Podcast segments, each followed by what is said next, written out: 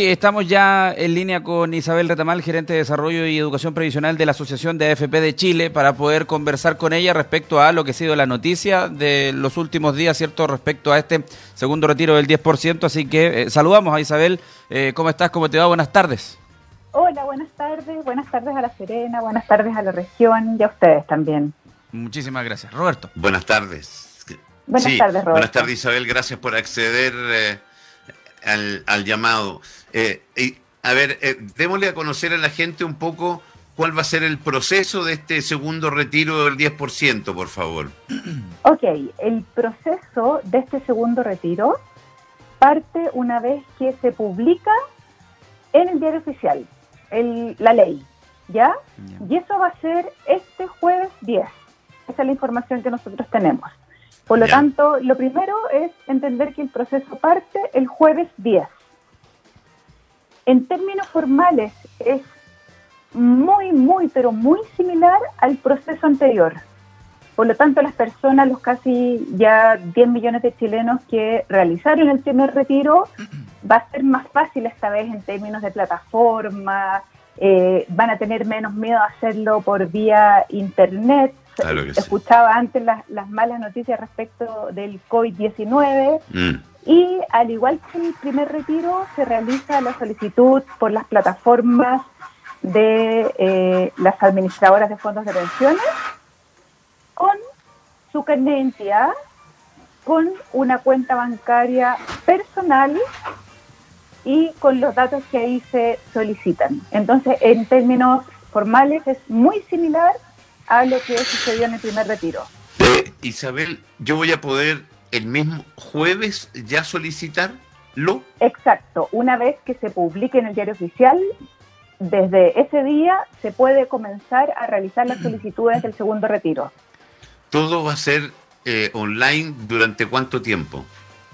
Un año es el plazo para realizar el segundo retiro, por lo tanto eh, existiría plazo hasta diciembre del año sí, 2021. Pero la primera parte va a ser online, no va a ser presencial.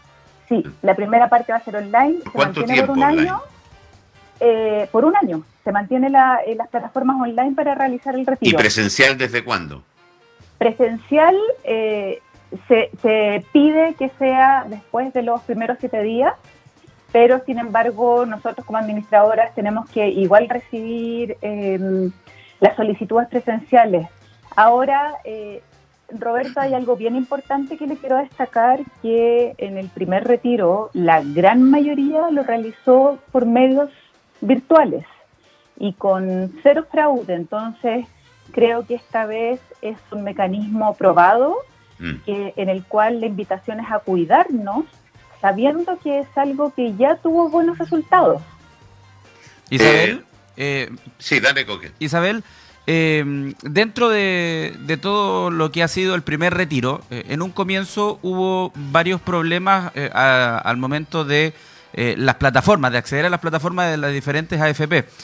ustedes como asociación de AFP, ¿qué han podido conversar con cada una de ellas para poder mejorar lo que tiene que ver, insisto, con la plataforma donde la gente va a tener que ingresar para poder hacer su solicitud del 10%? ¿O vamos a tener que volver a eh, escuchar que hay gente que tiene problemas para poder acceder, entendiendo más que nada que son muchos los que van a querer acceder a este 10% nuevamente? Exacto, las plataformas y el mecanismo en general, por supuesto que se ha diseñado con miras a ser mejor que la primera vez eh, respecto de los rechazos que señalaban o los problemas que hubo, muchos de los problemas tienen que ver con el tema, por ejemplo, de la cédula de identidad o de las cuentas bancarias. Entonces, eh, recordar tener su cédula de identidad a mano y la cuenta bancaria personal, de acuerdo a la Superintendencia de Pensiones, nosotros estamos hablando de eh, prácticamente el 80% de los problemas que hubo en, relación a esto. Mm. Entonces, ojo ahí, eh, se habla que hubo problemas, pero los problemas fueron eh, muy bajos y estos problemas esperamos que se resuelvan en este segundo retiro, que tiene que ver con que, por ejemplo, se va a exigir una doble digitación de algunos datos y además de eso, muy importante es la coordinación que estamos mejor trabajando con otros actores que involucran este segundo retiro, como los tribunales de justicia, el registro civil o los bancos, quienes finalmente son los que tienen que realizar al final del día el pago. Eh, eh, Isabel, estamos junto a Isabel Retamal, gerente de Desarrollo y Educación Previsional de la Asociación de FP. Eh, ¿Una cuota o dos cuotas? ¿El retiro? Una, sí, una cuota para aquellas personas que retiran 35 UEFs o menos, es decir, aproximadamente un millón de pesos, una cuota.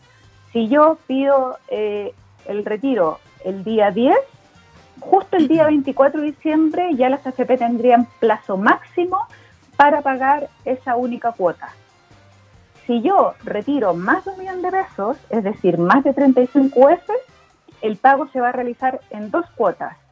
La primera a los 10 días hábiles de realizar el primer retiro y la segunda cuota a los 10 días hábiles de recibido el primer pago de, la cuota, la Isabel, cuota. Eh, en base a esto mismo, yo sé que quizás es un poquito eh, exagerado lo que voy a preguntar porque me han, hay muchas personas que han preguntado, porque hablamos de un millón, pero hay algunos que van a sacar, por ejemplo, un millón diez, un millón veinte mil, un millón treinta mil. Ellos también es en una cuota igual, ¿cierto? Hasta las 35 UF, que habría que hacer el cálculo exacto ese día, es en una cuota. El valor del UF del día. Exacto. Y las AFP en eso... Eh, perdona, eh, Isabel, es en UF, no en peso. Exacto, y en eso es bien importante también que eh, comprender que nosotros estamos mandatados a pagar en dos cuotas no es que sea algo que las AFP lo inventaron, lo diseñaron, no.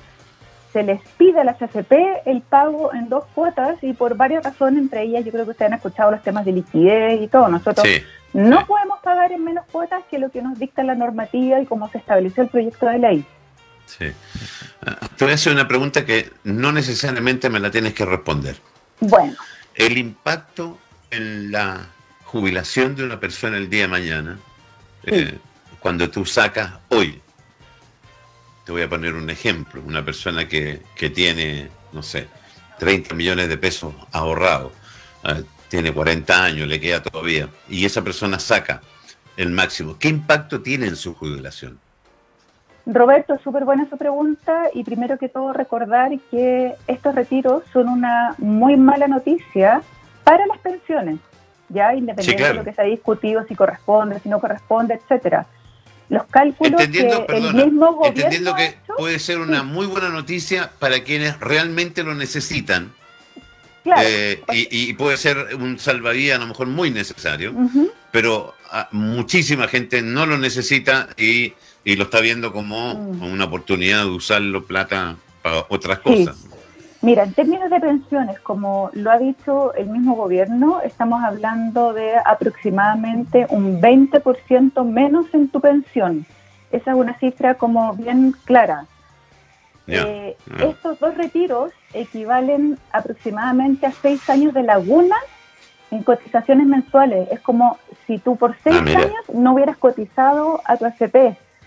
Eh, solamente por dar algún tipo de equivalencia, pero para las pensiones no es una buena noticia y es un desafío que nos queda para adelante, porque la reforma que se converse, yo como persona, saber que esa plata ya no la voy a tener en mi cuenta de ahorro para la vejez. Mm. Los jóvenes, por ejemplo, una persona joven que hoy día saca un millón de pesos, si hacemos ese cálculo en su edad de retiro, esa persona el día de mañana va a tener 8 millones menos para su jubilación mensual. sí, el impacto es mayor. Exacto. Mm. Así que eh, eh, eh, para las pensiones, se mire por donde se mire, es una mala noticia como política pública. Sí, estoy totalmente de acuerdo contigo. Es una muy buena noticia para quienes realmente lo necesitan y están con el agua hasta el cuello. Pero es una muy mala noticia pensando en lo que puede ser si ya nuestras pensiones son bajas y es producto de lo poco que imponemos y lo bajo los mm. sueldos. Eh, por ahí va la gran dificultad. Entonces, más encima sea eso, estamos sacando plata. Eh, si le sacamos plata es peor todavía. Ok, darte las gracias Isabel, te pasaste. Un abrazo, que estén bien y cualquier cosa quedo a la disposición de ustedes para nuevas dudas que yo sé que van a surgir, sobre todo ya cuando se inicie el trámite. Un abrazo grande y que Muchas estén gracias. muy bien.